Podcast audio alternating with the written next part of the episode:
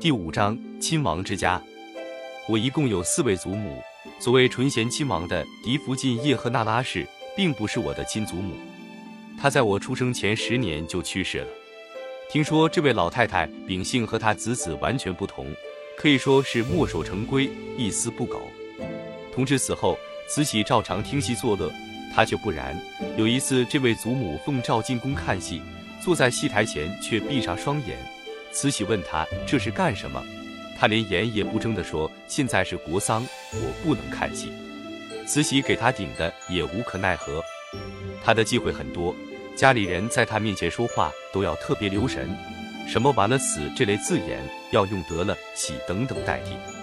他一生拜佛，成年放生烧香，夏天不进花园，说是怕踩死蚂蚁。他对蚂蚁仁慈如此，但是打起奴仆来却毫不留情。据说淳王府一位老太监的终身不治的颜面抽搐病，就是由他的一顿藤鞭打成的。他一共生了五个孩子，第一个女儿活到六岁，第一个儿子还不到两周岁。这两个孩子在同治五年冬天，相隔不过二十天都死了。第二个儿子就是光绪，四岁离开了他。光绪进宫后，他生下第三个儿子，只活了一天半。第四个男孩在晃出世后。他不知怎样疼爱是好，穿少了怕冻着，吃多了怕撑着。朱门酒肉多得发臭，朱门子弟常生的毛病则是消化不良。《红楼梦》里的贾府敬前一天是很有代表性的养生之道，我祖母就很相信这个养生之道，总不肯给孩子吃饱。据说一只虾也要分成三段吃，结果第四个男孩又因营养不够，不到五岁就死了。王府里的老太监牛祥曾说过。要不然怎么五爷载沣接了王爷呢？就是那位老福晋，疼孩子，反倒把前面几位小爷给耽误了。我父亲载沣虽非他的亲生子，但依宗法要受他的管教。他对我父亲和叔父们的饮食上的限制没有了，精神上的限制仍然没有放松。据那位牛太监说，五爷六爷在他老人家跟前连笑也要小心，如果笑出声来，就会听见老人家吆喝：“笑什么？”没个规矩。纯贤亲王的第一侧福晋严扎氏去世很早，二侧福晋刘家氏即是我的亲祖母。她在那拉氏祖母去世后当了家。她虽不像那拉氏祖母那样古板，却是时常处于精神不正常的状态。造成这种病症的原因，同样是与儿孙命运相关。这位祖母也夭折过一个两岁的女儿，而使她精神最初遭受刺激以致失常的。却是由于幼子的出死，他一共生了三个儿子，即载沣、载洵、载涛。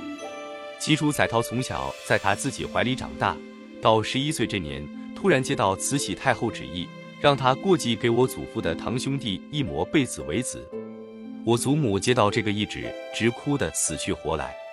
经过这次刺激，他的精神就开始有些不正常了。一模膝下无儿无女，背着一个过继儿子。自然非常高兴，当做生了一个儿子。第三天大作弥月，广宴亲朋。这位贝子平时不大会奉承慈禧，慈禧早已不满。这次看到他如此高兴，更加生气，决定不给他好气受。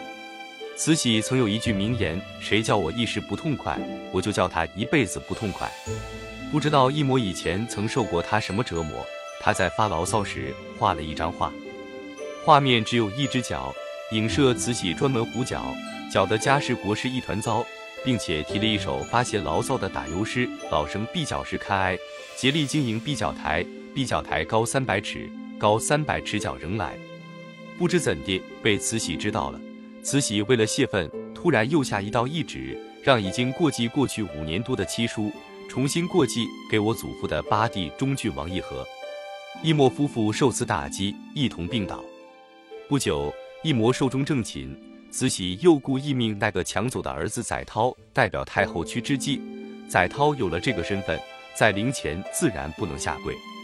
接着不到半年，一魔的老妻也气得一命呜呼。在第二次指定七叔过继的同时，慈禧还指定把六叔载洵过继出去，给我另一位堂祖淑敏郡王懿旨为嗣。正像莫贝子诗中所说的那样，壁角台高三百尺。高三百尺角仍来。刘家是祖母闭门家中坐，忽然又少掉了一个儿子，自然又是一个意外打击。事隔不久，又来了第三件打击。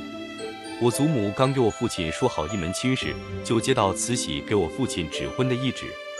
原来我父亲早先定了亲，庚子年八国联军进北京时，许多旗人因怕洋兵而全家自杀。这门亲家也是所谓殉难的一户。我父亲随慈禧光绪在西安的时候，祖母重新给他定了一门亲，而且放了大定，即把一个如意交给了未婚的儿媳。按习俗送荷包叫放小定，这还有伸缩余地。到了放大定，姑娘就算是婆家的人了。放大定之后，如若男方死亡或出了什么问题，在封建礼教下，就常有什么望门寡或者殉节之类的悲剧出现。慈禧当然不管你双方本人以及家长是否同意，她做的是别人岂敢说话。刘家氏祖母当时是两头害怕。怕慈禧怪罪，又怕推大定引起女方发生意外，这就等于对太后抗旨，男女两方都是脱不了责任的。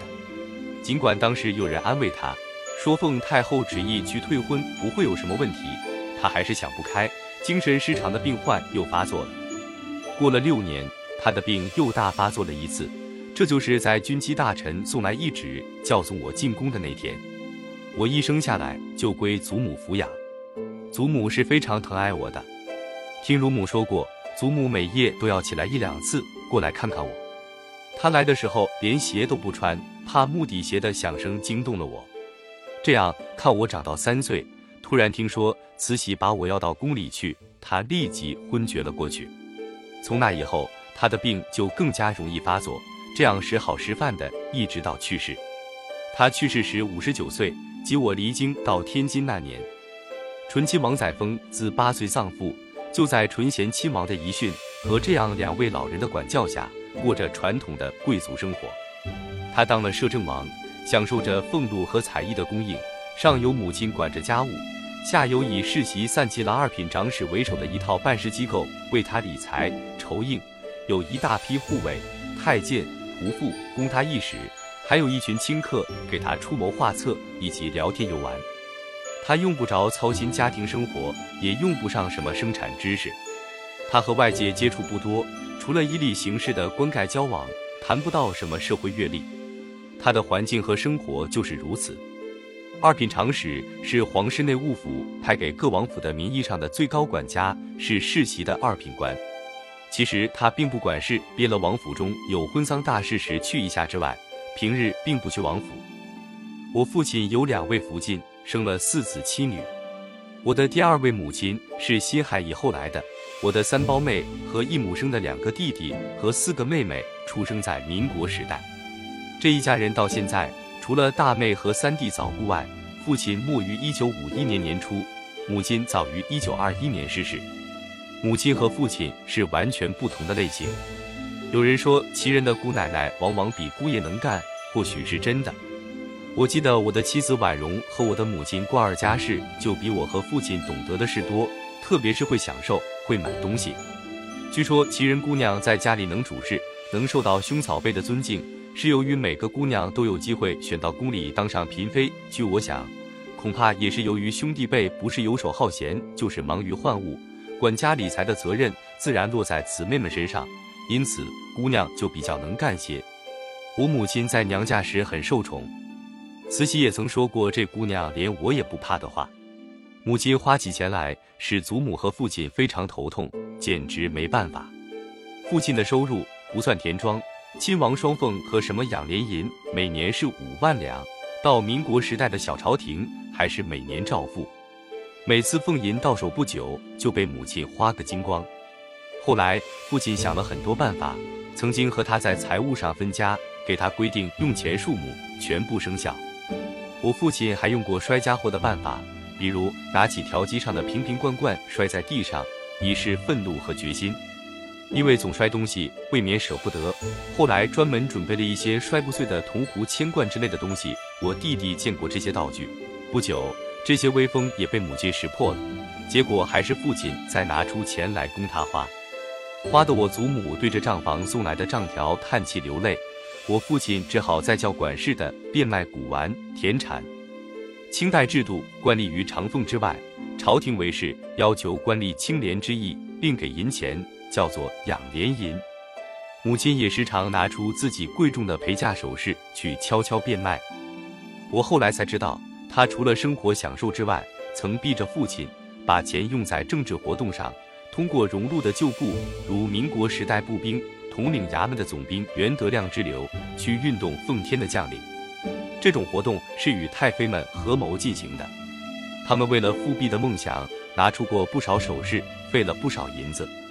溥杰小时候曾亲眼看见过他和太妃的太监鬼鬼祟祟的商议事情，问他是什么事，他说：“现在你还小呢，将来长大了就明白我在做着什么了。”他却不知道，他和太妃们的那些财宝都给太监和袁德亮中饱了。他对他父亲的旧部有着特殊的信赖，对袁世凯也能谅解。西害后。